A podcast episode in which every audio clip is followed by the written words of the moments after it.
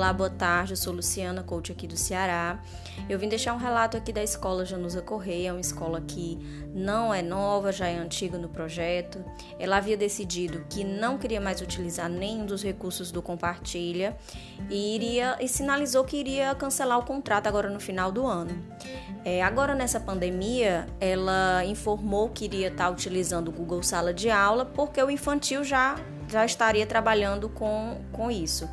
E eu pedi uma nova chance ao projeto que eu mostraria que eles iriam colher bons frutos, né?